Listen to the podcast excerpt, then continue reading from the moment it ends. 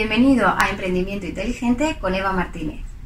Hoy hablaremos sobre cómo seleccionar iniciativas donde introducir Agile en una organización. Veremos el proceso basado en un embudo de selección y priorización de áreas, iniciativas o equipos donde introducir Agile. Aunque uno de los objetivos de este embudo es que la transformación empiece como en pie, lo más importante es aprender, identificar de manera práctica dónde hay más dificultades a nivel organizativo y qué está funcionando mejor gracias a los nuevos valores y principios AI que hemos puesto en marcha. Hablaremos sobre los valores y los principios AI en otros vídeos. Bien, por lo tanto, estos aprendizajes de los que hablábamos serán claves para saber qué mejoras priorizar en la organización y cómo ir avanzando con AI. Este proceso se, realizará con personas que conozcan bien la organización, como por ejemplo las personas de la alta dirección, responsable de, introducir Agile y eh, precursora de la transformación ágil en la empresa. También un facilitador de la transformación ágil, que será una persona en línea directa con este responsable de la alta dirección y que va a ayudar a definir la táctica y a gestionar la operativa. También los recursos humanos y el jefe del área que se va a empezar a transformar. Los pasos del proceso de selección serán los siguientes. Número 1. Identificar las iniciativas que necesitan de mayor agilidad empresarial. En segundo lugar, analizar si disponen de las personas adecuadas para llevarlo a cabo. En tercer lugar, evaluar si la iniciativa, el área o el equipo de trabajo está preparado para el cambio. Y en cuarto lugar, seleccionar las iniciativas con un riesgo controlado, sobre todo al principio. Bien, en primer lugar hablábamos de identificar las iniciativas que necesitan mayor agilidad empresarial. Pueden ser iniciativas estratégicas o productos o áreas o equipos de trabajo donde se vea claramente que van a resultar beneficiados de una mayor agilidad.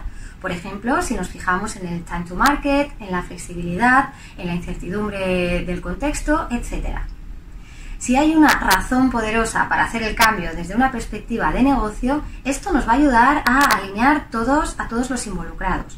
Además, un buen resultado o un buen cambio en un área muy relevante como es la de negocio ayudará a que el cambio se acoja mejor en otras áreas posteriormente.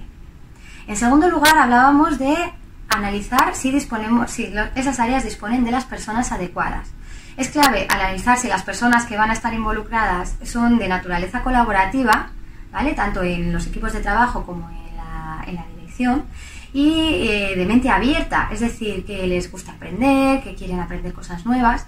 Si es así, tendremos mucha menos resistencia al cambio y es más, al contrario, estas personas van a hacer de tracción para que el proyecto sea exitoso.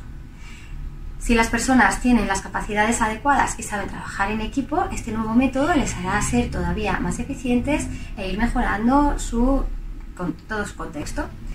Debemos también contar con un product owner con autoridad y reconocimiento en la organización para tomar decisiones con conocimientos además suficientes para saber priorizar bien, eh, que tenga la capacidad de poner el foco en terminar los procesos y con la capacidad de tracción, es decir, de hablarle al resto de sus compañeros de las bondades del nuevo método. También debemos apoyar a los mandos intermedios, que son uno de los principales bloqueantes en una transformación ágil, puesto que su rol cambia, cambia profundamente, ¿vale? Dejan de, entrar en el detalle de los proyectos para trabajar más a nivel organizativo y pueden sentirse un poco pues con rechazo, ¿no? Es fundamental encontrar un área donde los mandos intermedios trabajen de manera natural bajo esos principios de colaboración y con mente abierta para que se sientan integrados y valiosos en el proceso y en consecuencia descartaremos esas áreas donde claramente hay una resistencia férrea al cambio, ¿vale? Donde no vamos a poder meter allá en, los primeros pasos, ¿vale? Los siguientes pasos del embudo de, selección de las áreas donde introducir AI serían el número 3, evaluar si la iniciativa, el área o los equipos de trabajo están preparados y seleccionar las iniciativas con un riesgo acotado, sobre todo en el inicio de la transformación ágil. Pero estas dos últimas las vamos a ver en el siguiente vídeo. Gracias y nos vemos en el siguiente vídeo.